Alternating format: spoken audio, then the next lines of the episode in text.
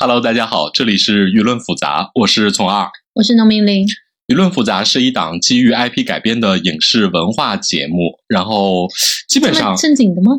嗯，基本上很严肃，然后偶尔黄暴一下。嗯，有的时候也没那么黄暴啦。所以我们是一档偶尔不黄暴的节目，是吗？好了，请大家年满十八周岁再收听。如果不满十八周岁的话，我们也不退票哟。嗯。Oh, nowhere left to go. Are we getting closer? Closer. No, all we know is no. Hello，大家好，我是从二。我是农民林。然后这个夏天的巨热导致我们非常希望一些甜蜜度的帮助，所以我们这期来聊两部小糖水片儿。对，这两个小糖水片看的我们也是很上头，不，其中一部看的我很上头。对，总体来说呢，我们要聊两部电影。对，就是我们要聊的是《星条红与黄世兰》，所以我们接下来可能会简称它为星红，因为它真的有点长。对，星红可能或者是红白蓝之类的，反正就可可以比较简单一点。啊，对，差不多就是红红白蓝嘛。然后另外一部就是台湾，呃，一部著名的大家期盼已久的同志电影，然后关于我和鬼变成家人这件事儿。这能叫同志电影吗？呃，同志、这个同志向娱乐电影吧。同志题材吧，同志相关吧。对，所以那个、这两部放到一块儿聊有两个原因，一个是这两部电影其实都是非常彻底的娱乐向，它完全不是一个现实向，嗯非常符合夏天大家希望看一点儿甜蜜度高，然后很轻松，然后很搞笑的偏喜剧向，或者是就是整体氛围不是那么现实，有一点梦幻感的这样的片子。另外一个呢，也是两部都是拿 怎么说呢？LGBT 或者是说同志来作为一个最大的卖点的这样的一个片子，所以作为怎么说呢？作为一个作为一个资深腐女和一个评选爱好者，我们要来好好聊聊这两部片子给我们的感受。对，就是这两个的共同特点，其实就是用一种特别商业化和主流化的叙事方法，把 LGBT 就是带到了特别主流的娱乐产品里。就比如说像《红白蓝》，它就是一个浪漫爱情喜剧，对，而那个《鬼家人》呢，它其实是一个鬼片加警匪片。这两个片种，你可以把它视为可能 LGBT 版的一个。公主日记啊，诺丁山啊，然后后者就是啊，你你能想到的那一系列什么无间道啊什么的，是是更娱乐化，就是所有它的共同的特征就是同志命题的沉重感，在这个里面仅仅是一个背景音。对，然后也就是说，这两部电影其实你都可以跟你的朋友，甚至是可能家人比较开明的家人一起看，你不会感觉尴尬。我觉得这就是主流娱乐产品特别重要的一个特征。对，它其实是一个怎么说呢？虽然说这两部片子里边都有一些稍微看起来限制一点的镜头，嗯但其实就、嗯对就情节来说的话，或者说就他们的主题来说的话，它其实已经呃尽量不冒犯人，而且相当于说是一个比较全年龄向、家庭向的欢乐的东西。其实都是你可以把它称为一个纯爱化或者是保守化的一个叙事，对就是为了让它进入更主流的世界，然后不冒犯所有人，有呃最大公约数的一个观众。嗯，那我们接下来可以先一步一步的聊，所以如果两没有两部都看的人也没关系，你们可以单独的听一部分。对，但是就是两部连起来看格外有趣哦。然后我们先聊这个呃红白蓝，嗯，然后你对这部片子打几分？哇，我要打十分。我、操！你丧心病狂。哇，就是我，我跟你说，我有一点久违的感觉到一个追星少女的那种快乐你知道吗？就是它是一个完全梦幻的，然后像没有破碎的芭比屋一样的世界，对，就是它闪闪发亮，所有的地方都很闪亮，然后很美丽、很完美，没有任何的毛刺。就整体营造了一个特别梦幻的世界，然后这个梦幻糖果屋，你知道吗？就顺滑无比。我看的时候，我心想，哇，这么流畅，然后就是中间没有任何停顿的地方，而且特别直奔主题，就是谈恋爱。对，所以这就是我们前面提到了《公主日记》的原因，因为我也是看到啊、呃很有趣，就是这一两年，其实 IMDB 的打分和豆瓣的打分，其实有的时候会有一些落差。这个我们在之前讨论过，但是对这部片子的打分几乎是一样的，大家都稳定在七出头。七多一点儿，对对，L L IMDB 是七点二，对，嗯，对然后豆瓣儿差不多也是七点五左右吧，我记得。对，这就非常的稳定，就证明世界人民对他的看法其实差不多。就是我我我觉得就是很有趣的是，呃，就是 IMDB 有一个网友评价说。他认为这个电影很有开创性，因为他是把同性恋电影带入主流。因为这么多年有很多主流的 LGBT 的电影，比如说你说像《断背山》啊，然后《月光男孩》但它实际上都是一些非常重的戏剧，或者是悲伤的悲剧，而且很多是讨论 LGBTQ 这个群体和社区面临的挑战。但是我们要注意，这个电影里面是完全不存在这种挑战，它就是一个芭比屋，在这个里面，所有麦片永远会倒进你的碗里，然后所有人走路都是天然高跟鞋脚，然后芭比的头发永远不会乱，腰围永远不会长，就是它是一个这样的糖果的世界，所以他也在这个里面提到了，他让这个这个评论的人想到《公主日记》，就是它是任何人都会看的电影，因为它作为一个家庭电影，就跟这个类型大多数其他电影一样无害，而且在大部分情况下是无辜的。我觉得这个人的评论是说的，我觉得是说的很准确的。嗯，嗯我觉得他完全把就是欧美比较擅长或者是比较流行的这种浪漫思小说，或者是说这种浪漫喜剧电影做的非常平滑，甚至说我觉得我找不出任何中间打根儿的地方。对他就是的确让我找回了，就是大概千禧年前后那一波爱情浪漫喜剧的那种风格。对，所以有有有有有人觉得这个是晋江文学反输出，但我真的想说，嗯，在晋江文学之前，你应该先看一下欧美的浪漫喜剧电影的传统。对，其实这个传统远远比我国建立起的那种晋江小言的传统要深厚、规范和怎么说呢，成功很多。更早是不是应该追溯到简奥斯汀？对，其实是就是虽然说那个简奥斯汀老师是一个在经典文学史上有非常高的地位的人，但是同时他的通俗性又完全把这种通俗浪漫史小说的一个基调给完全奠定下来了。因为比如说这个电影《红白蓝》里面其实就充满了对简奥斯汀的致敬。对第一就是他的这个母题很明显是从《傲慢与偏见》演化来的。是的，其次就是这个里面的王子作为一个文学爱好者，他本人最爱的小说家其实是简奥斯汀。虽然他的档案里是呃，就是官方为了好看写的是狄更斯，哦，好好好好好他本人其实是一个简奥斯汀的爱好者，王子说出，嗯，我的梦想其实想当一个作家的时候，所以想说，嗯，其实是个言情作家吧？哎呀，我心想这也挺点的呀。啊，点中点啊！是的然，后这里面还有一个点中点，就是两个人就是做完了串睡觉，说啊最喜欢《花样年华》了，对对对对对然后 就 这个被讽喻说，当一个男人跟你聊 《花样年华》的时候，不是想睡你，就是已经睡过了。我觉得《花样年华》是一个怎么说呢？就是为了标榜我懂点儿文艺，但是呢又不是特别懂，拿《花样年华》就是无敌的，你知道吗？但是以王子这个里面的这个文艺人设，我总觉得他起码应该像绯闻女孩一样看一看毕赣吧？所以我我跟你说，这也是他不冒犯大众的地方，啊，就是他完全不想说我树立一个。小众的东西，啊不任何都不不是，因为就《花样年华》就是大众平均指数，，OK，对那你打多少分？我至少得打到八分吧。扣分扣在哪里？扣分扣在，就是就是怎么说呢？就是我觉得是属于那种虚幻的非常好，嗯，但是他又同时非常清醒的让我知道说这是这是虚幻的，你知道吗？每一刻都让你感觉到技巧是吗？对，就是下一刻一一一反转，就比如说那个。哦，我妈是美国总统，但是我妈对我出柜并且爱上了王子这事儿一点意见都没有。我心想，哦，非常好，但同时我又觉得，哦，哦也也太美好了吧。不话又说回来，他妈是一个女总统，然后老公是一个墨西哥裔，这个时候配备一个 LGBTQ 的儿子，那不是确实是加分项啊！对，是，就太太加分了。除了对德州之外，在任何地方，尤其是在他类似于他们民主党的大票上加州这种，赢定啊！哎呦天哪，我觉得真是这里面最梦幻的地方应该是德州卷通过了吧？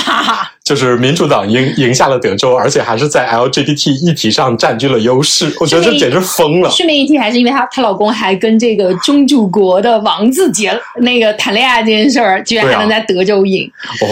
这太梦幻了。啊，没关系，就是因为他他在他的整个逻辑里本身是自洽的，对，就他他就是这样一个浪漫顺滑的芭比的世界，所以我不会要求芭比的世界里说，哎。芭比的世界里，你们不洗澡也能保持成这样吗？我我不思考这种很现实的问题，因为它的前提是非常清晰的，这就是个芭比 land。对，然后说一说这个里面的磕点，你最磕的是哪里？我最磕的，哎，你知道我是那种传统的，就是强攻弱受模式，我不是走你这种苦虐路线的。就是我一看到那个、王子特别委屈的说，那个你看世界上人都不懂我，然后不知道我王子背负了多少，然后那个。终于出现了一个人，就是这种这种情节特别打动我，就是我完全陷入那种特别传统的，就是那种，就是那种怎么说呢，就是受受受比较弱势，然后那种那种感情，我觉得这是一个经典模式，它永远有效。也就是说，所有为主流观众的主流嗨点设计的坑，你全都一个不落的踩下去了，是吗？对啊，就很客 就很吃啊，我就是那种主流的那种那种 甜水剧消费者是吗？是的，没错。哎，那怎么回事？你这个主流甜甜水剧消费者给打打八分，像我这种喜欢苦恋、虐恋、各种奇情恋的人给十分，是怎么回事？我觉得是因为你最近对糖分要求太高。你说的对，就是很久没有体会到这么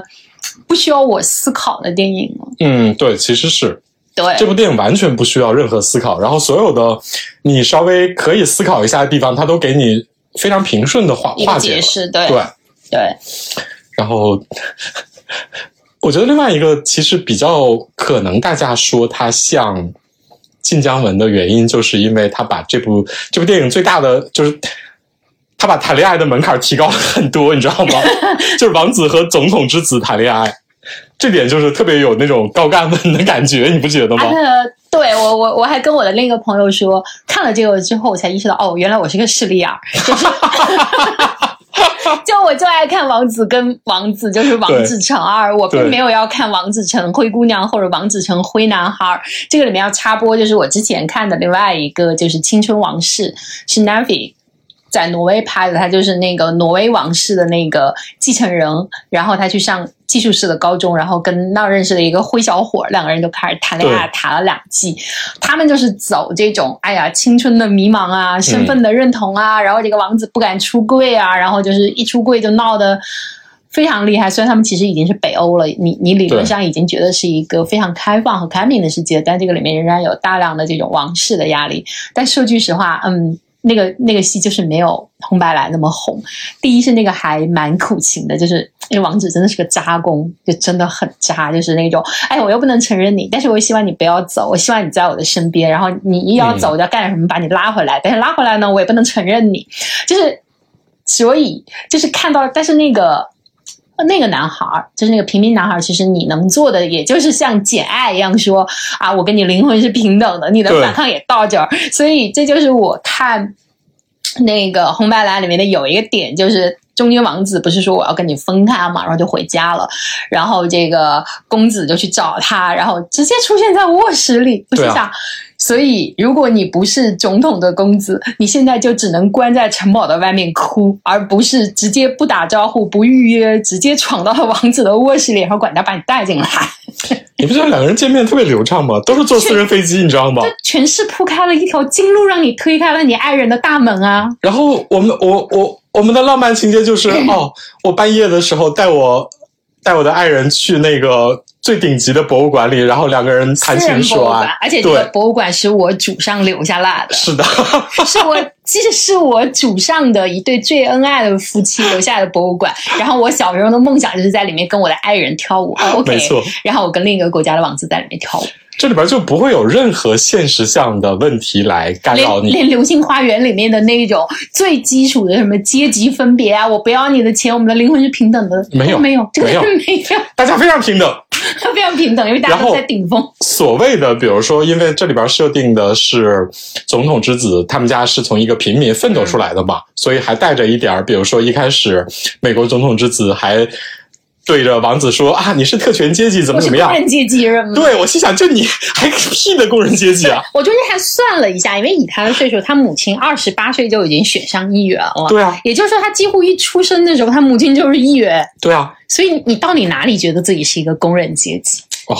你你你你你你大学毕业没几年，然后就给你妈写什么德州如何赢下德州的选票？嗯，对我心想你，所以这些全是点缀，就是全是为了谈恋爱服务的。对，就是让你无比顺滑的谈恋爱。对，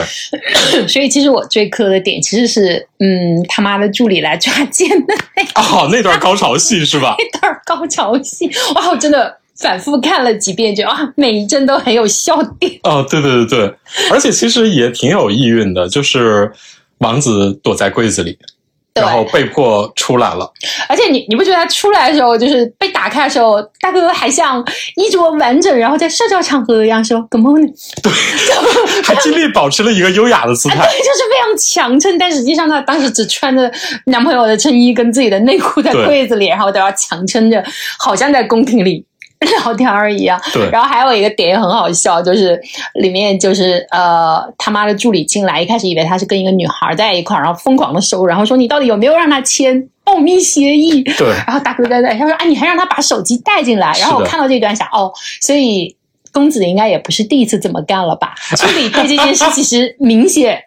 蛮熟悉的，然后呃，小说里其实有一句，就是公子心里想了一句，嗯，虽然我没有让他签，但是我签了他的保密协议。因为嗯，原著里面提到，就他俩第一次见面的时候，呃，王子那边就是他俩去和解的那一次，就他去找王子哦和解那一次，王子是让他签了保密协议的，啊就说我们今天见面的这一次的所有的细节你都不能够往外透露，然后嗯什么的。所以呃，但是在电影里这一幕就被略过了。嗯所以嗯，其实在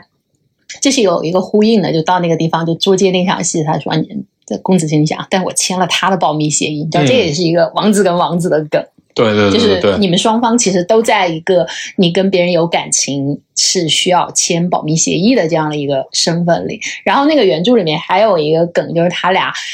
中间呃分开的时候，除了狂传点短信之外，他俩不是还疯狂的发电邮嘛？对然后这个过程中，他俩就是去了无数个能够相遇的各种国际社交场合。是的，以至于男主的姐姐啊，对他原著里他有一个姐姐，他姐姐吐槽说：“难怪我觉得你现在这么积极出席这种国际活动，其实你的不出席的。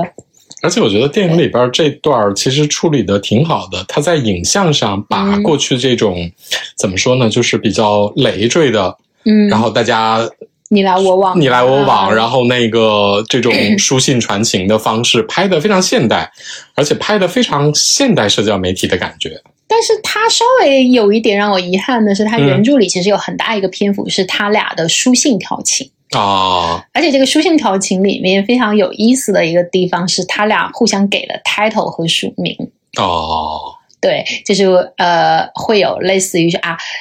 被你吓到，然后在晨会上把茶喷出来的王子啊，嗯，或者是那个哇，马上就想见到你的公子啊，就类似于这种很很有趣的一个啊署名文字和上的称呼，挑文字上的小游戏。因为他后面这两个人的电邮被暴露，不也是他俩出柜的一个一个大的契机转折点吗？其实里面的。情书也是欧美那种浪漫喜剧里面特别重要的一个梗，嗯但他这个里面就可能他为了第一是那个让这个时长比较短，第二就像你说，他可能想更现代化一些，所以他就略掉了这种电邮，而更多表现的是他们前面的短信的调情。对，嗯，对，反正就是该给你的就重点给你写，就比如说像你看人家 两个人重点谈感情那一段，就是他们电影海报里的那一幕，就是两个人在一个天然的无边的大池子里边，啊然后漂流了一个一看就非常高级的那种小岛屿，然后两个人各种谈心，然后拒绝，然后。就是画面非常非常美，而且还是两个半裸裸男，而且我那个后来我去回看那个 cut 的时候，才看到了一个我第一遍没有看到的细节，就是。那个公子上来的时候，不是夸夸像像小狗一样甩了他一头头的那个一身的嘛，他就躺他旁边。那时候王子其实是有靠过去稍微亲一下他的那个上臂的内侧的。哦，对，其实有一个特别特别小的细节，我第一遍看的时候，因为正在嗨中，没有看到这个细节，真的是在 cut 里面再去看的。我觉得这种小的细节也设定的很到位。嗯，对，我，我我觉得这种可能就是演员之间会有一点化学的一个反应，或者是呃加进去的。因为我觉得剧本里面可能和原著里面也不会写到这么细。对，就是身体语言上，我觉得两个人在该卖力的时候还是挺卖力的，包括那段儿虽然看起来很浪漫，但其实啥也没露的床戏。啊，这个也是我想说的点，就是我觉得整个片子其实是一个极度纯爱化的一个没错戏，是的，尤其是在你想，呃，欧美的异性恋已经进展到了五十度灰和黑帮老大和我的三百六十五日这种特别黄暴的、特别黄暴的电影的基础上，然后当一个 LGBTQ 要进入主流的时候，你们反而回归了这种最纯情的，简直可以用来拍简奥斯汀时期的夫妻生活的一个镜头。没错，啊、然后补充一个点是，因为我我去看那个幕后嘛，大家有网友有重点提到，就是他原著里提说啊，他俩用安全套这件事情就很重要，嗯就是他妈在后面不是也强调说啊，你你知道要用吧？对，然后说是这个电影的拍摄中，就是他俩第一次做的时候，其实是有拍到的，就是有正面的展示，因为这对一个浪漫爱情电影来说，其实是一个突然出现的现实项。对，呃，但不知道是不是我看的不够仔细，我觉得我在看电影的时候并没有意识到这个东西的存在，我可能需要回头去找一找，或者它存在在传说中的三个小时的未删减版里。妈呀，三个小时，对 三个小时的浪漫喜剧吗？我真的想说，我上一次看三四个小时，真的还要到扎导的扎减版的《正义联盟》的时候，那个是的，我这么爱超别人都看了三天，这属于这这资深影迷版了。就浪漫喜剧真的不需要三个小时。是的，对，就就补充这样的一个信息，觉得还嗯蛮有趣的。反正整体上来说，这个剧另外一个让大家无比顺畅的看下来的另外一个点，就是它的，你不觉得它在政治正确方面做的非常无敌吗？无敌了，buff 拉满了，我已经想不到他能怎么拉 buff 了。而且那个另外一个方面就是，对所有这种类型的主流观众，就是你们、啊，就是就是女生观众无比友好，你不觉得吗？哦，对，他是绝对知道谁在看这个电影，他要讨好谁的就。谁是大金主，因为你会发现这个里面所有的女人都在搞事业，对然后所有的男人都是恋爱脑、小娇妻，然后是的，我们我们的主职是谈恋爱。而且这里边所有的，你看，看女总统，对，对吧？而且是一个普通家庭出身的女总统，然后她那个闺蜜就是那个副总统的那个孙女儿吧，对也是一个我们的人生就是搞事业。你看她跟那个王子的那个那个男闺蜜，他俩的关系也欠商欠商折指，对啊，就是没有重点说。所有的有魅力的领导者嗯全是女的。哦，还有他那个助理，我觉得也很帅，对啊，然后包括 你看英国总统也是女的，英国首相，英英国首相，英国首相，对，而且还是个黑人。对，还是个黑人，就是 buff 拉满了，你知道吗？拉满，然后呃多种族，然后性别平权，对，然后所有的那个只有王子就像一个传统的公主一样说，我也不爱名利，我也不爱富贵，我的是我的理想。就是做一个小说家，然后跟我爱的人在博物馆里跳舞，有没有一种既视感？有没有一种既视感？有没有觉得她非常像琼瑶阿姨小说里的女主角，这就是要女主标配啊！纯洁的女主的标配？你看这里边特别像一朵百合花，就男主还有一条事业线，然后女主就只有恋爱呀、但是不得不说，嗯，这个女主也还蛮饥渴的。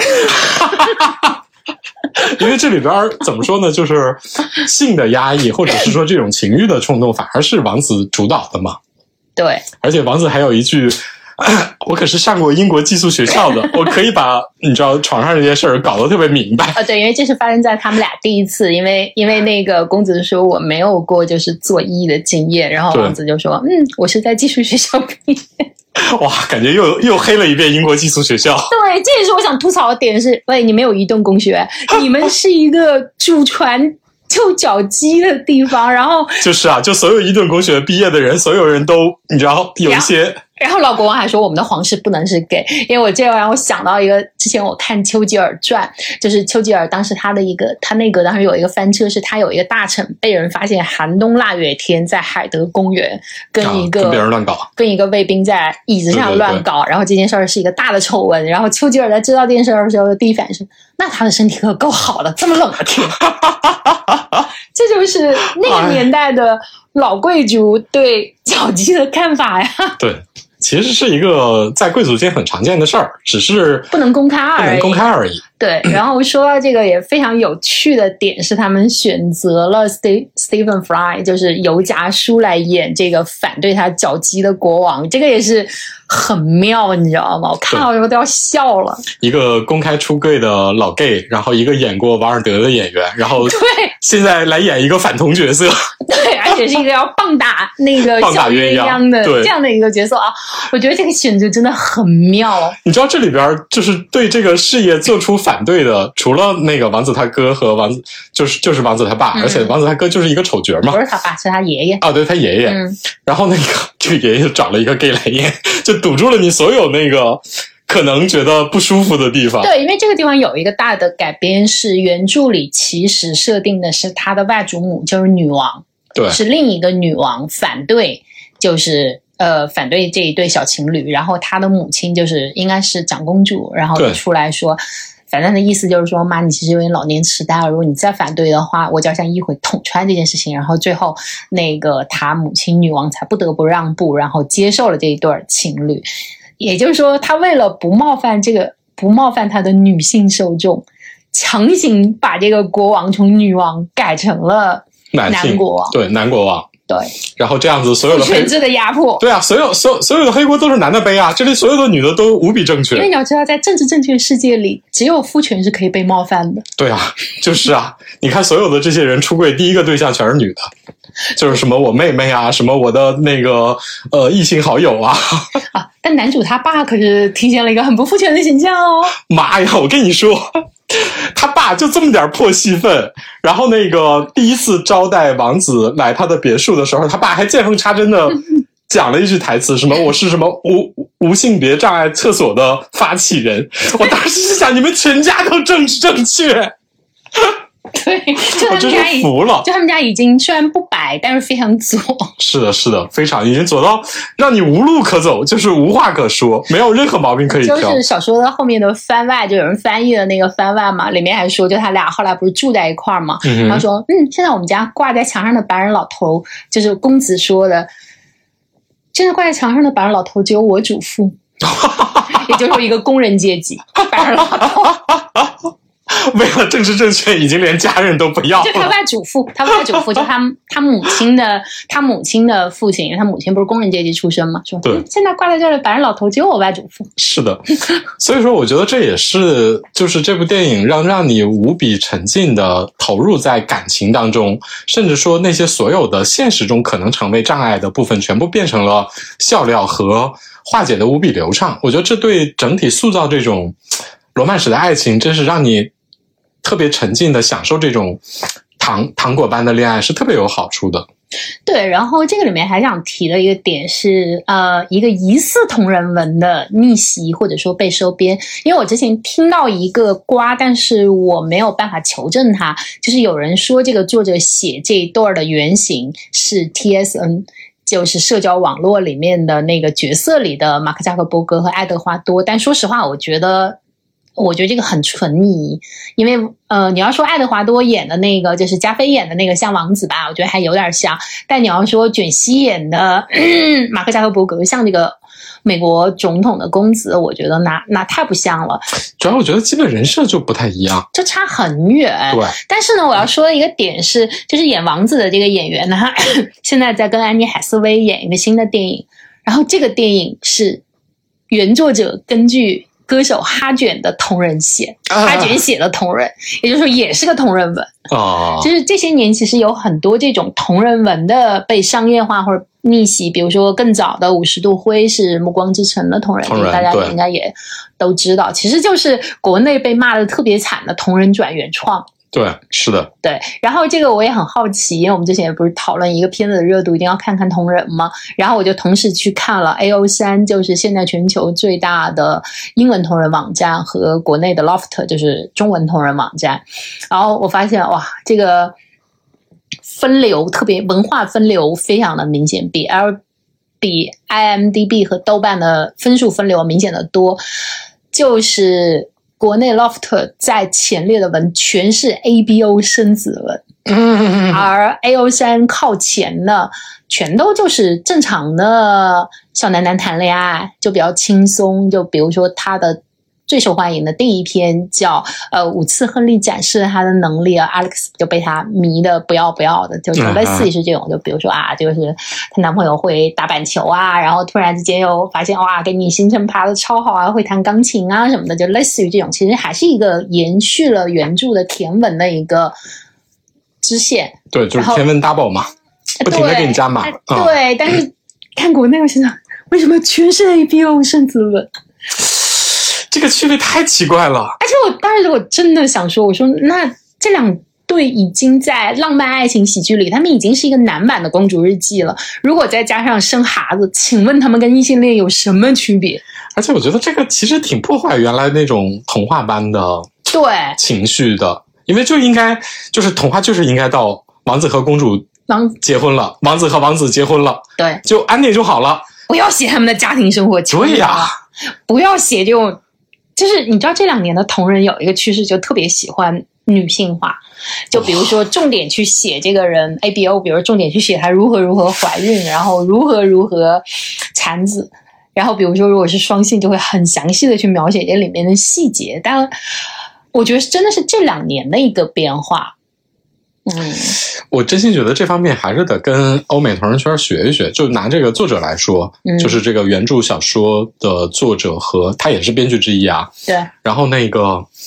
他就是混同人同人圈出来的。啊，然后呢，他本人号称自己是个双性恋所以，他到底原来同人写了什么？难道是他当年写过 TSN，所以被大家误会了？有可能因为我之前听一个同人欧美同人圈的讨论，她就是一个同人女出身，就是这那我。怀疑可能这个人写过社交网络的，后来他又写了这个原创，所以有人把这两件事儿混合起来说是原型。而且我觉得他很厉害的，就是他号称自己是个双性恋，嗯然后那个你知道他写的全是无比政治正确的文，就是小说。他目前出了三本书，嗯第一本就是红白蓝，嗯然后第二本也是一个讲 LGBT 社区的恋爱故事，嗯。然后第三本就是讲一个怎么说呢，就是一个疑似百合的这样的一个青春成长小说。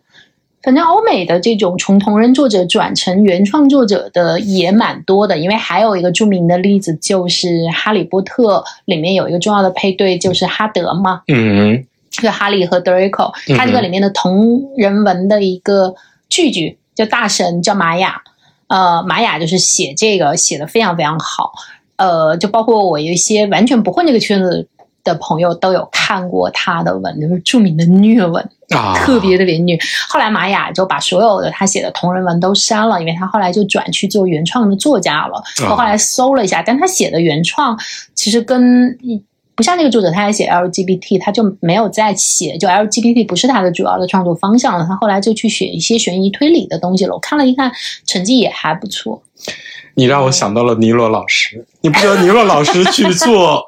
这种 B 级剧剧之后，也不是 B 级剧，就是写写一些比较能够改编和啊出版的小说之后，他应该把他所有的以前的那些 编号文都删了吧？也也也删不尽吧，但是我知道，但是毕竟是，，但是尼罗确实在写笔记之后温和了很多。对，这一个是市场的要求，另外一个是我前面说到的，就是一旦你写两个男人的时候，你更不容容易带入你自己，你和整个故事和他的人物命运之间是有一道墙的，你可以在里面尽情的发挥，就各种黄暴或者各种虐。但是当你写的主角是像你自己，像作者一样是一个女性的时候，你会有更多的自我的要求，或者是束缚，或者是意见。有的时候你虐起来，你就会想。这正确吗？我应该这么写吗？或者我对我能这样对我的人物吗？我觉得性别身份其实是对你的写作是有天然的一些，也不是说限制，就是有些伦理要求吧。对，所以现在你会发现，就是这种同人文里，当大家在写一些色色的时候，就会，呃，他们就会去写双性，这个是我觉得这两年特别大的一个变化。哦，补充一句啊，尼洛老师是一个非常有名的，以前是耽美作者，哇，那简直是虐到极致，而且三观不正确到极致。我觉对得，他，就如果你是一，个三观避雷党，就不要去看尼洛老师的。我觉得他如果晚十年出来，他已经被吊死了。对他，他现在不可能出现。就他写的那些汉奸文，他已经被吊死了，因为在尼罗老师的小说里，每个汉奸最后都快乐的隐居在香港，有一条汉奸一条街。尼罗老师就是政治不正确的典型的代表。对对对，他没有任何地方是政治正确的。然后红白蓝这个作者就是政治正确的完美化身，对，就是这两种创作的模式其实都是非常好的，对就是都很有趣，就是你看你享受的哪一部分。然后最后他们都进入了一个主流的序列，这点也蛮有蛮有意思。对，所以整体上来说，对红白蓝真是嗯，完全可以毫无障碍的服食，然后而且快感很多。哎，就是怎么说呢？我就觉得确实它的甜度啊，就它那个。它确实是一个工业化做的很完完善的东西，就是你不觉得它节奏非常好吗？非常非常流畅。然后大概我数了一下，开场十分钟，嗯然后两个人就感情进入了实质性的阶段。对，然后到三十分钟的时候，就出现了一个典型的危机，然后而且就是在各方面处理的都，你看，虽然人家是王子跟王子，但是人全靠自己。而且他们第一场戏，我当时想，哇，他第一场戏开的也挺好的，因为第一场戏就是从那个蛋糕倒下来，没错就是一场婚礼，是的，就是。就你你不觉得那是另外一种意义的接到了捧花吗？虽然是一个七万五千英镑的捧花，哇，真的诶，你要从这个角度来说的话，真的就是婚礼上大家抢到了捧花或蛋糕，然后最后安定的时候两个人也就结婚啦，对啊。这个也很美哎。顺便一提，那个蛋糕是真的，那不是一个道具蛋糕，就是导演为了真实性，他们用了一个真蛋糕。然后导演说：“幸好我们很快就拍完了，就拍过了，不然的话，演员们就必须在那个蛋糕一次一次倒下来，也很贵。虽然没有七万五千英镑，但是也会很贵。最后附带说一句啊，这可能是历史上花最多钱的这种小鸡同志电影。你觉得每个场景都很精致吗？呃，确实，而且我觉得它的那个流畅度，甚至比咱们前两年很喜欢的那个布尔切顿要更流畅。”比那个流畅。更现代，因为因为那个毕竟是一个摄政时期的爱情嘛，所以你还是要有一种古典的浪漫感，这个就极其的夸。我跟你说，这个里面我觉得最像同志、最保留同志本色的就是，嗯，两个人都还蛮急的，对，大家上床速度很快。就超快。你就觉得如果这是一对男女的话，就大家怎么要矜持一下，但因为是男男，好像大家都没有，我们就先从身体了解对方好了。对啊，就是典型的哦，先亲了之后，然后才萌发了一些隐藏的情愫，或者是说那种情欲的火苗才被点燃。这是典型的先身体后情感啊。对，然后不得不说，这两个演员选的也非常的好，嗯，嗯，确实非常非常贴，你你不觉得非常典型吗？就是那种点啊。就美国就就就是那种美美美国天真糙汉和 那种英国上流贵族是上流贵族，就是柔弱一点，然后那个纤细敏感一点儿。然后我还看到有人抱怨说：“哎，王子，你能再瘦点吗 那那可能是我的问题，我一开始居然一度以为王子是公，是我的问题是吗？？”嗯，反正反正按照典型刻板印象来说的话，王子肯定是瘦。但你知道这有多刻板吗？因为在小说里，其实公子要比王子矮一些的。哦，所以老强调一八八是吧？对，所以有这个一八八这个梗，但是这个里面其实明显是公子更高一点，或起码是一样高，就是这就符合了耽美永恒的定律，就是那个公要比较高，是的，大家我觉得不能接受 公矮这件事儿，你知道吗？我觉得那个作者在把它改成电影的时候，把一切稍微让你有点儿障碍的东西全修剪掉了，而且修剪的非常顺滑。对，但是本来你把一个片子做的这么的主流的情况下，是很容易令人厌倦的，因为所有的东西你都见过。嗯，所以我觉得它完全是靠第一是这两个演员之间的一个化学的作用，一个甜度；另外一个就确实是工业上，嗯、剧本上的一个顺滑和包。这个导演应该是第一次第一次指导吧？他原来是嗯托尼奖的那个剧作家，第一次导，但是我觉得确实，嗯，非常顺畅，它顺畅的简直像 GPT 给它做出来。就所有的情节里边儿，就是让你觉得稍微正经一点的东西，它都有笑料给你在那儿撑着。我觉得这点非常好。而且是视觉的美感，嗯，对，就是这两个人的那种亲密、那种颜值、那种身材，就是哪怕这个情节它无聊一点没关系，就是这个场景的精致度和演员本人的美貌足以弥补这些。这就是我们吐槽说为什么古偶现在国内的古偶都这么丑，大家看不下去，因为人丑景也丑啊。是的，每一秒都让我度日如年。如果你每一秒都像这个这么美，然后里面还夹杂的像我刚才说的这种，哎，你过来然后就亲了一下你胳膊的内侧，这样甜甜的小小糖，你就觉得哇，满足。是的。嗯，哎，这真是一部就是完全撒糖，然后没有任何玻璃碴了的。对对对，但但你又不会觉得啊，这个糖好俗气，这个糖。那个这个糖拉低我的智商，你也不会，嗯，所以我就说这是有一个夏天追星的快乐。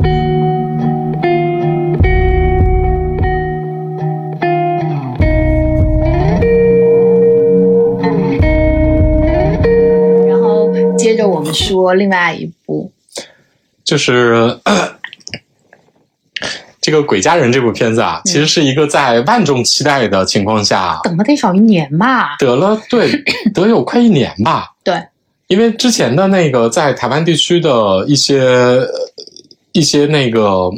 看过提前看过的人嗯评价非常好，而且又是一个敏感题材，又是一个所谓的同志天才，嗯，就是许光汉老师主演的，而且许光汉是同志天才吗？当然啊，你不知道这件事吗我？不知道这件事情。许光汉是著名的同志天才，自从演了他演过哪，就是那个那个想见你啊，想见你，对啊，是想见你，对，他从想见你大红之后，嗯就是他这种类型，而且他还演过同志电影，所以完全就成了所谓的同志天才。所以说，你知道，在各种加持之下，哦，能说一句吗？作为一个同志天才，我觉得他胸蛮小的耶。哎，可是 那可能我最近就是，可是亚洲审美并不追求胸大这件事吧？嗯，也没有要很大的，我觉得像哦吴彦祖那样的胸就很完美，就是那种条状肌肉，但是要有一点，他是个嗯，板哎其实不知道，反正他不走肌肉男路线，，OK，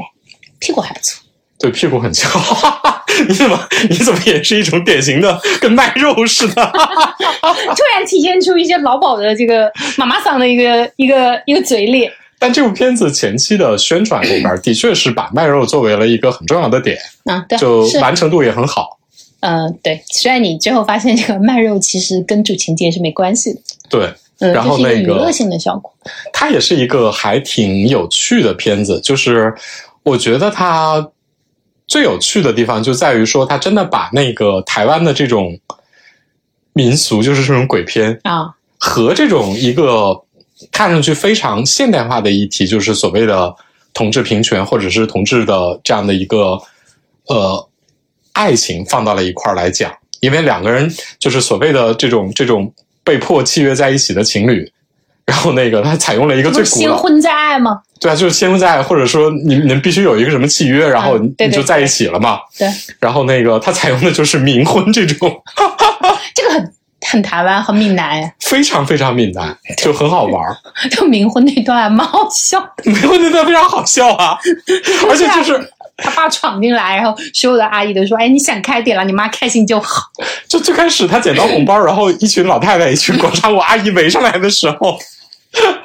我也觉得那段超搞笑。”啊，对，我觉得这个是特别他奶好玩的部奶是那个里。面我比较喜欢的一个人，虽然也有点刻板印象，但是还蛮可爱的。对啊，然后那个他奶奶有很多金句，你知道吗对？他奶奶说：“哪里不自然？我就是喜欢男人很自然啊！” 我想，奶奶不，这哪里自然了？你不要讲的那么顺口，好吧？奶奶主持婚礼的那个道士，然后呢，道士说啊，我有研究过啦，这是一号新娘，这是零号新娘，就是玩了一个梗。然后那个 就是就是孔同主角，然后还反驳了一下，说我是二号。然后那个奶奶还跟了一句说啊，谁压谁还不一定呢。我觉得都很好玩。对就奶奶是这里最可爱的角色。对，然后那个另外就是，呃，他安了一个主情节的非常重要的线索，其实是一个警匪片的路子。对，这就是我们说它混合了，就是最受其实是最受男性欢迎的两个片种，一个是鬼片，另外一个是警匪片，然后所以他选择的视角也是一个直男的视角，而不是这个死 gay 的视角。对，而且还是一个怎么说呢？就是 他可能为了刻意制造这种，比如说大家的呃认知的一般心理，或者是说制造笑料。他这个男主是一个许光汉扮演的是一个恐同的警察，对，然后偏偏又政治极度不正确。政治极度不正确，而且这里边有一些我挺不喜欢的部分，就比如说他们那个小胖警察，啊，又是一个特别典型的，你知道，当年的周星驰片子里的如花吗？就是就是同志角色又变成了一个丑角。嗯虽然说这里边更多的是娱乐向的功能啊，并没有任何嘲讽的意思，而且有很多，比如说显示我是政治正确的意思。但是整体上来说，我觉得有一些配角，包括一开始出来的那个在健身房里要意图对他干嘛干嘛的那个，对啊，那个公子后来就这条线就丢了呀。我一直以为这条线后来会接上我，你知道我一度看的时候还以为那个撞了毛毛的那个人，说不定是这个公子会。对，因为他是一个议员的儿子，你老觉得他后面有一点情节，对，然后这个人物就没了。没有。对这个人物，我想，嗯，那这段删掉也可以啊，除了表现他恐同。除了表现他恐同没有任何意义，而且又让同性恋变成了一个滥无交、吸吸毒，嗯然后那个呃，就是二代这种刻板印象负负面刻板印象。对，所以说，我就觉得说那个中间的浪漫爱情部分，其实你说这算是个爱情片吗？嗯，我觉得他为了正确，他已经把这一段消磨的差不多了。而且我真的想吐槽的是，所以就是东亚，就算你是个 gay 出了柜，你最后也要结婚是吗？你你死了也要结婚是吗？就他奶奶非要给他找找一个人，我想，然后他包括他本人毛毛死也是因为就是结婚这件事情引发他的去世嘛。我说，所以你作为一个东亚 gay，第一一定要结婚，第二第二我们一会儿会说到我想，所以这个是你永恒的执念是吗？就是就让我想到了前面我们说的那个 loft 里，就是。王子跟公主，就王子跟王子也一定要 A B O 生个孩子是吗？建立一个家庭这事儿不算吧？所以我就说，这是比如说跟那个红白蓝相比较的话，就是挺典型的。我觉得红白蓝是提供了，比如说欧美世界里边的一些肆无忌惮的幻想和无比严谨的政治正确那。就是巴比伦嘛。对，嗯，但比如说你看这个，其实它里面你不觉得他就在巴比伦和这个现实世界中反复横跳吗？对，我就觉得这个其实非常妨碍大家的娱乐。就比如他奶奶那一块儿和他那个最后他原谅，包括不不是原谅，就是最后许光汉演的这个角色就是接受了毛毛一样，就是这个部分就很巴比伦。但是呢，它里面又不停的跳出来那种，就像你说的这种关于同志的丑化，然后包括对女性角色的处理，你又觉得你怎么突然又现实上起来？对，就是你如果是要做一部特别现实向的沉重的电影，我觉得这些呈现都没有问题。但整体上，这部电影是一个其实是挺轻松的、挺搞笑的，嗯然后那个也是一个挺怎么说呢，温馨和浪漫，就是它是在这样的一个基础之上的。就是为什么不能够把它做得更怎么说呢，更顺滑一点？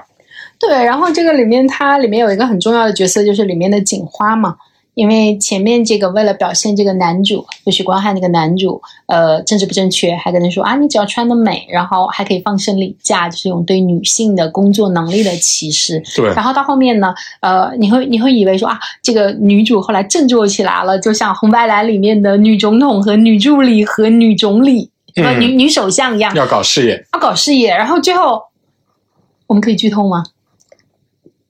呃，如果你听到这里，你看了的话，我们就可以讲；如果你没看的话，我们现在马上就要剧透了啊！来说，你可以跳过去，对，对就是他在这个里面就给它里面有一条反转线，就他就有一个无间道线，就他一开始以为许光汉以为自己的上司效是自己的上司是内奸，后来才发现这个警花是内奸，对，就是他就只想搞钱，对，然后就然后最后可能。就突然之间翻脸，然后成了一个大 boss，然后把钱拿走，把你那帮男的甩在这儿。当然，有人可能会觉得啊，就是这种恶女人很帅，但是我心想，她是一个在警局里常年被歧视或者被边缘化的女性，她不能够拥有在自己的正经的事业里给你们夸夸打脸，然后就老娘最后赢到最后的这样的一个反转吗？她不配吗？所以啊，这个片子就是不能，搞事业吗？搞点正经事业。哎，当时看的时候我就有点呃，我我一直以为他会反转，你知道吗？到最后一刻，我都以为他会反转，就是说，其实老娘在这个黑道这儿卧底这么多年，含辛茹苦，我才是那个 梁朝伟那个角色啊。现在老娘就要拿，老娘就要升衔，我让你们所有这些男警察跪在我的面前。我一直以为会有这样一个反转，我发现不是，你就是个坏人是吗？对，就是他还这是要让这个恐同直男搞点事业，你知道吗？啊，对他还要让这个男的成事业赢家，你知道吗？我就我觉得这点其实真的不必，就需要这样吗？不能让他在那儿仰望一下姐姐的光辉嘛？就你只要调回分局，然后给姐姐鼓掌就行了。我觉得真的这部剧里边儿对配角的很多刻板印象的处理，其实会让你有点儿出戏。对，然后最让我出戏和最让我不爽的，其实是他和就是毛毛和他父亲那条线，这就是我说的二，就是你作为一个东亚男人，所以你最后的遗愿，你死得过不去那个坑，就是爸，我是不是你的好儿子？就是你一定要问这句话是吗？是的，哦，这个情节我真的噎到，就是那那一段看的时候，而且最后父亲的原谅也不是说我怎么样了，就是因为哦你成功了，类似于你取得了一个什么成绩，然后嗯哦我就认可你了。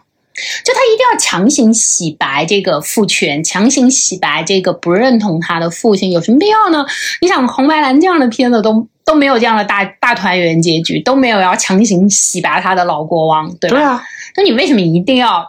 这个父亲冒出来说啊？我认同他，其实如何如何如何如何？我想，所以你你不做你爸的好儿子就就东亚男就要破防是吗？对啊，就是我我真心觉得这个这个事情就是，就比如说那个红白蓝那边有一段总统儿子发表的关于他们、啊呃两个人的恋爱暴露了之后那，段演讲，哎，对对，那段演讲我觉得写的很好，哎，那段演讲就是一个。就是王子就发表了一段说啊、我们俩的对哦、对对对对，就是那个总统儿子就发表了一通说，第一我们的关系是怎么样的，就直接实话实说。对其次就是对于所谓的大家男生喜欢男生这件事情，又发表了一通关于性取向以及我要不要出柜，嗯什么情况下我应该不应该出柜，然后我出柜的一个所谓的自主性对和隐私权的这样的一个标准的发言。就是我，我后来又反复听了两遍，我心想，你上哪儿找的标准公关公司？怎么写的这么好是吗？这么好，这么标准？就是他那一段，这个我真的推荐大家看的时候可以看一下，就是他那一段演讲的水平，我觉得是远超一个小鸡电影的。他远远远超过这个小鸡电影，因为他特别四平八稳，考虑到了政治正确，考虑到了大众的接受心理，考虑到了所谓的现代社会的，不管是说隐私权还是说知情权，各方面都考虑到了，我觉得特别好。就比如说像那一段话，我觉得整个就把那个政治，就是红白蓝的政治正确立成了一个特别有现代公民认知的这样的一个基础。他提升了他的 level，对，然后就比如说像《鬼家人》这个吧，我觉得完全没有，它就完全是建立在一个哦，我开始是被迫的，因为我要被被鬼被鬼附身了嘛，对。然后对到最后，我就完全是一个情感的问题，情感上的东西。而且这件事情局限在他和毛毛之间，你会觉得这是两个个体之间的和解，而不是说我们两个。我们是分别是我们两个群体的典型的代表，然后在我们身上实现了两个群体之间的互相的了解。我是看不到这种广泛的代表意义的。我觉得没有广泛的代表意义，就是这样个体啊，只是我遇到了这个里面的一个好 gay 啊，我就在一堆烂 gay 里面遇到了一个好 gay，然后我觉得哦，原来你你没有那么糟，这个群体不是都那么糟。妈呀，我我说句不好听的，一个好 gay 标准也太高了吧？你看看那些遗愿都是啥啊，我觉得简直是个大爱无疆啊！真的大爱无疆，我觉得大家不不配当个 gay。我看完我想啊，所以所以我要做一个特别完美的受害者的 gay，我才配被这个直男理解，是吗？对啊，你看这个电影的逻辑就是这样的，就是百分之九十九的人都做不到这一点，但是有一个完美的人做到了，所以这个恐同恐同男才改变了对你们的一丢丢印象，改变了对你本人的一丢丢印象。哎，我我真心觉得是，就虽然说这个电影娱乐效果还是挺好的，但是有很多嗯细节就是你不能深想，你稍微一深想，你就觉得非常妨碍你服用它但是。因为它在这个里面的反复的横跳，又让你不得不去想。是的，就是这个中间，就是比如说红白蓝，你在看的时候你是非常顺畅的，呃，但是我在看《鬼家人》的时候，虽然我觉得它的设计也很多扣也也做的蛮精妙的，从工艺上，但是我会意识到，哦，这个地方是一个扣，这个地方你在用这个技巧，你想让我获得这样的一个感受，就是我会意识到它的技巧和套路。而且我觉得它的节奏其实有点慢。嗯我数了一下，它大概到三十分钟的时候，嗯鬼才终于出来了。对啊，我心想，我要看你这么多，你表现说我是一个小时吗，直男吗？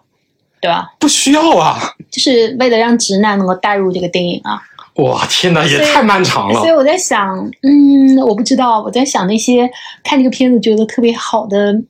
gay 是怎么想的？因为我觉得如果我是一个 gay，我恐怕会觉得有一点，嗯，不能说被冒犯了，但是我会觉得，嗯，我们这个群体并不全是这样的。我说实话，与其说这是一个同志友好电影，不如说是一个直男友好电影。啊，哇，你这句话很杀人诛心哎！不是真的，就是 你这句话已经把他打入了，打入了弟弟踩了一万只脚哎！我觉得可能很多同志喜欢，是因为有一些好笑的片段，而且也是有一种、怎么说呢？它是一个，它整体上还是一个非常温馨和有点儿浪漫色彩的东西。整体还是从正面意义上肯定了一个大爱无疆的完美的同志。对，但我真心觉得，就是说，东亚社会能不能来点儿纯的、浓度高一点儿的？别给我就是掺这么多乱七八糟的东西，很妨碍我的快乐。哎，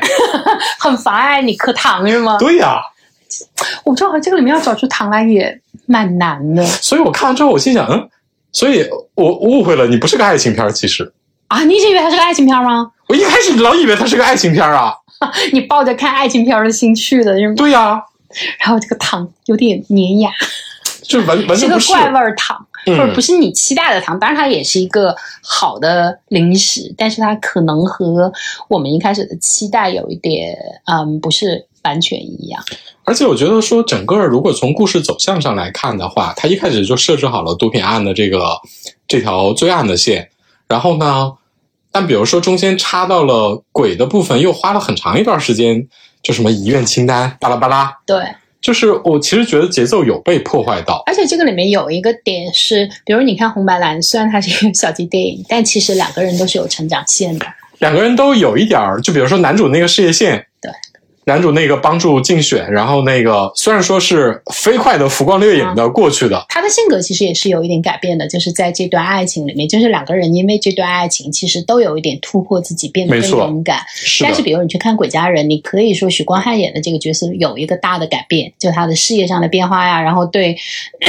政治正确的变化。但是你看毛毛，完全没有。毛毛其实是没有的，他在这个里面，他从这段关系里，就是许光汉帮他解决他的遗憾，是但是他本人，你说他有没有什么性格变化？说呃，虽然他马上就要去投胎了啊，但是其实你在一段关系里，一段好的感情，不管是友情也好、爱情也好、亲情也好，你们应该是一个互相的作用力，就是都会促进你的这个人物的成长的弧线能够看到。但我觉得这个里面，其实，在毛毛的塑造上，就跟我们前面说，因为他一开始就已经是个完美的 gay 了。所以他他没有什么好成长的啊、他就只需要被这个不完美的直男帮助，然后呢，他帮助这个不完美的直男就够了。所以我觉得这个在一段关系里，这个其实是失衡的。哎，反正真是，哎，可能是我抱的预期错了。对，如果我们满足于看这个天才的屁股的话，啊，应该还可以吧。我操！哦，是顺便里面还有一个我很喜欢的是那条狗，哦，超可爱，哎，真的，我发现很多狗会那个 biang biang biang 这个游戏，哎可能被训练过吧，应应应该是在狗舍被训练过吧。我我我在抖音刷这种狗视频的时候，也看到了这种。反正狗和奶奶超可爱。对我最喜欢奶奶，对，就是奶奶那种啊无所谓啦，然后你不要打扰我们搞冥婚啦，而且奶奶就把一切的事情在奶奶那儿都是顺理成章的，没有什么重要的，就是没有什么不自然的，都很对。对啊，就很都很对啊。然后你看啊，我们家这个姑爷长得很好，对，就是这种同性恋的孙子死了，一定要给他冥婚，一定也也要结一个婚，让他在阴间不孤单，对吧？那听起来很扯、很封建事儿。奶奶一般觉得顺理成章，非常对对对，我觉得这种就就奶奶的人设完全没有倒掉，而且是一个对整个这个片子的主题和两个人的关系都是有促进作用的，一个很核心的作用。对我觉得这个还挺好的，而且奶奶才是这个这个台湾本地这种冥婚，代表。对最后不应该是他爸还在那儿唧唧歪歪，然后奶奶上去哐哐哐给他爸这个大耳刮子，把他爸镇压了，然后说好了，现在你们都可以爱干嘛干嘛，这才是女性之光好吗？哎，就是你觉得这个里面的女性都有一点好的地方，但是不足够好，或者没有决定性的作用，这个嗯片子就很直男，反正我觉得可能这而且也是是最后还不是那个 gay 儿子自己去跟他的直男爸爸和解，是要他的直男老公帮他跟他的直男爸爸沟通和和解，这个我也想吐槽。所以只有直男之间才能互相沟通，是吗？反正我觉得就是这片子，你要说东亚也挺东亚的，啊、对，它其实是很东亚现实，这就是、嗯我觉得台湾也是很是我们之前说的那种 SKP 豪华商场对面是城乡小卖部的那样的一个氛围。对，就我们刚才说到，因为他们其实都是最主流的商业片，所以呃，可能它是对的，只是我们可能不是它最主流的受众，所以我们有很多的如约在后和我们的不满意。对，就是整个片子其实就整个制作来说还是非常非常不错的。然后那个，但可是能符合东亚现实的、东亚特色的 LGBT 元素片，这种剧情上可能也的确是这种东亚特供吧，东亚特供，可能只能说每个东亚点都踩得蛮准的。东亚土地上也只能长出这种这种东西吧。对，因为我们刚才前面也说到，就是红白蓝很好，但是我想了一下，我觉得东亚三国没有能拍出这样的片子呢。不管日本和韩国，我觉得都不会拍出这样的。我不得不说啊，就是嗯红白蓝那种，如果换成一个完全东亚背景，嗯你，就会立刻那个滤镜就会碎掉，碎掉，极其出戏。是会非常出戏。但是呢，怎么说呢？天皇的儿子跟日本首相的儿子，哇天哪！或者跟韩国总统的儿子，哇天，对对对对，怎么样？雷吗？是不是又爽又雷？妈呀！日本天皇的小儿子跟韩国总统，当儿子，天哪！哎，有点想看，怎么回事？雷暴！这是这必须是玛丽苏啊！这是个鬼畜吻吧？但你别说，我觉得这个背景特别适合 ABO，大家靠孩子解决问题啊。但在东亚就是千错万错，孩子都有了，父母看在孩子的面上，看在孩子的面儿上，孩子有什么错呢？看来只有 ABO 能解决东亚问题了。对，只有 ABO，因为东亚最核心的问题就是同性恋不能传宗接代，但一旦你们能有孩子，这还是个大问题吗？不是大问哎，题，真是。哇，ABT ABO 的天地原来在亚洲啊！是在东亚，我的天哪，欧美不需要到 ABO 才能解决问题。我理解了。嗯，但是东亚不孝有三，无后为大。但当 ABO 捧回去一个孩子，嗯，这问题就解决有了解决的可能性有。了解决之道。果然还是什么样的土地生产什么样的耽美。反正夏日炎炎，推荐大家看一看，各有所需，各有所好吧。对，虽然说那个我们对《鬼家人》进行了一些批评，但是其实看起来还挺好玩的。嗯，就是你不要带着特别怎么说呢？两部电影你都不要带着特别就是现实世界的一些就是社会规则，或者是说一些价值判断去看，就是它其实娱乐性还挺强的。对，就是都是非常主流和成功的娱乐商娱乐产品。对，好好欣赏吧。有什么磕点记得告诉我们哦。好的呢，拜拜。拜拜。colder,